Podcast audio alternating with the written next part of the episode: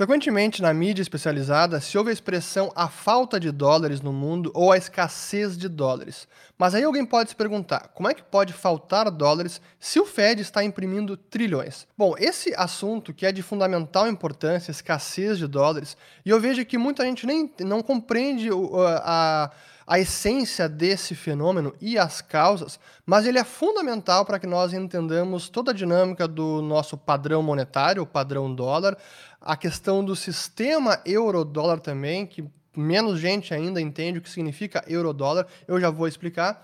Mas para a gente entender esse fenômeno da escassez de dólares ou a falta de dólares, Primeiro, como é que a gente mede a escassez de dólares? Primeiro, quando a gente pensa em escassez, é porque a demanda é maior do que a oferta, ou a oferta diminuiu muito. E o que, que repercute nisso? O preço da mercadoria. No caso do dólar, a forma que a gente pode entender, mensurar essa escassez de dólares é pelo índice dólar, o chamado Dollar Index, que a gente pode ver no último ano, especialmente o que aconteceu agora em em março, quando teve o agravamento da crise, que os fluxos comerciais de transações internacionais ele simplesmente cessou, a gente viu o dólar index sair de cerca de 95 e dar uma pancada para cima para quase 102, 103, que foi um patamar muito alto, um dos mais altos dos últimos anos.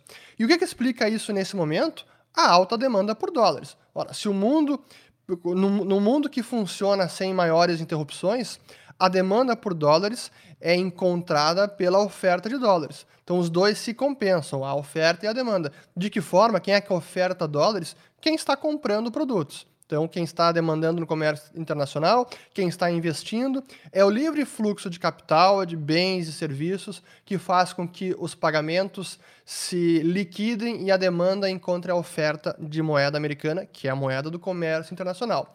Mas quando há essa, essa parada súbita da economia, como foi naquela semana de março, naquelas duas, três semanas fatídicas, quando estourou a crise econômica, aí que se tornou uma crise financeira naquele momento, aí simplesmente para de fluir os pagamentos e há demanda absurda por dólares. Então essa demanda, o, o índice dólar é o reflexo da alta demanda por dólares, que também, também é, digamos, é consequência da grande alavancagem do mundo nos últimos anos. A gente vê que essa alta do dólar, a falta de dólares, não é um fenômeno recente desse ano. Ele vem acontecendo, talvez de forma secular, é uma questão estrutural, e eu já vou mostrar isso, desde lá de 2011, mais ou menos, quando o índice veio subindo, subindo, subindo, e segue aqui mostrando, é, evidenciando esse fortalecimento da moeda americana. E aí que vem a outra parte da equação, que é o gráfico principal que eu quero colocar aqui, que é a como o mundo está short em dólares. O que significa isso? O mundo está vendido em dólares, está endividado, alavancado em dólares. Vocês podem levar alguma lição é este gráfico, que é o as todas as, os empréstimos em dólares, euros e ienes fora das suas jurisdições. O que, que significa isso? É o euro-dólar, a dívida euro-dólar, a dívida euro-euro, a dívida euro-iene. O euro aqui significa simplesmente são dívidas nessas moedas, mas fora das jurisdições de cada uma delas. Então são dívidas em dólares de bancos ou empresas, etc., que não estão na jurisdição americana. E esse é o termo que se usa euro-dólar. Não, quer, não tem nada a ver com a moeda euro, nem com a zona do euro. Então, é, são dívidas em dólares fora da jurisdição americana. E o que a gente vê é que o crescimento que teve nos últimos anos. E para mostrar como o mundo está muito mais alavancado em dólares e não tanto em euro. Olha o que aconteceu desde lá de 2000, quando começou a circular, ou perto de quando começou a circular a moeda da zona do euro, e a dívida aqui em dólares. Então a gente vê subindo aqui, subindo o euro, quase em sintonia. Aí estoura a crise de 2008, e o que acontece a partir de lá é que a dívida em euro, que seria euro-euro, permaneceu praticamente estabilizada, no mesmo patamar da crise de 2008. Mas a dívida em dólares, o euro-dólar, subiu para praticamente 12 trilhões de dólares. Então vejam o tamanho aqui desta bronca.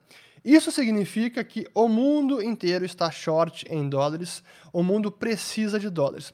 E aí, é, onde que o Fed entra nisso? Bom, quem é que primeiro pode prover dólares é, no mercado? As próprias pessoas que detêm dólares, e aí, de novo, quando o comércio flui, quando há livre movimentação de capital e não há nenhuma interrupção na economia mundial, a demanda e a oferta se encontram sem nenhum problema. Mas quando há um problema desses e que uma boa parte dessas dívidas também vencem no curto prazo, é o chamado short term funding, financiamento de curto prazo, como é que vai conseguir dólares para pagar essa dívida se não está fluindo as mercadorias, se não está fluindo os capitais? Não há outra forma. E é o que acontece, dispara o dólar, o índice dólar vai lá para as alturas.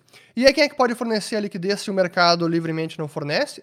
É o próprio Banco Central Americano, o Fed, e é o próximo gráfico, que são as linhas de swap entre o Fed e os demais bancos centrais. Não com todos, com alguns. O Banco Central Brasileiro é um deles.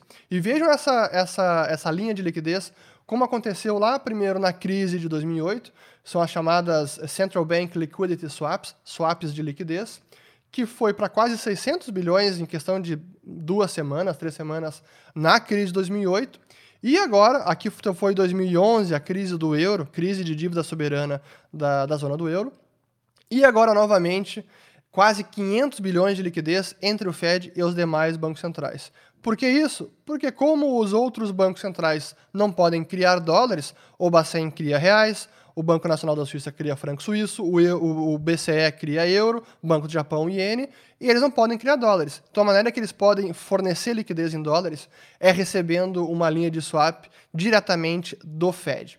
E aí qual é o problema? Isso tem a ver com o sistema euro-dólar, que essa linha de liquidez toda do Fed, pode ser que isso nem seja suficiente, por isso que a gente viu o dólar subindo bastante nesses últimos meses, porque o tamanho da dívida mundial no sistema euro-dólar é quase 12 trilhões. O Fed criou praticamente, acho que foi 2 ou 3 trilhões já, desde que estourou a crise, mas talvez nem isso seja suficiente.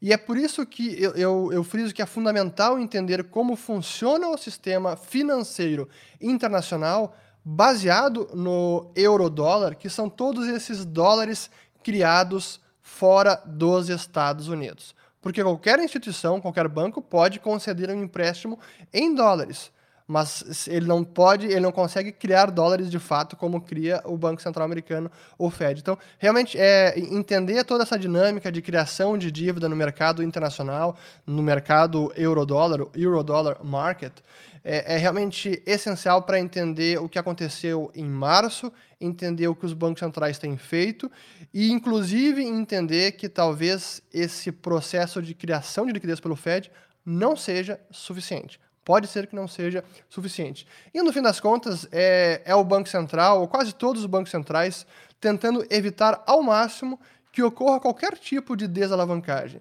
Quando o sistema quer desalavancar, quitar dívidas ou simplesmente é, dar o write-off, né, jogar é, contra o resultado e dar, jogar a prejuízo a dívida, os bancos centrais querem evitar este processo de desalavancagem a qualquer custo. É isso que vem ocorrendo há três décadas, quatro décadas ou mais, pelo menos desde que acabou o sistema de Bretton Woods, e como não há mais a disciplina ou a restrição do ouro, os bancos centrais conseguem criar essa liquidez toda. Mas aí quanto mais que eles vão criar, não sei. Mas é fundamental entender então esta o que significa a falta de dólares, a escassez de dólares no mundo, como isso reflete no preço da moeda americana e que por outra parte há toda essa dívida em dólares no sistema euro-dólar.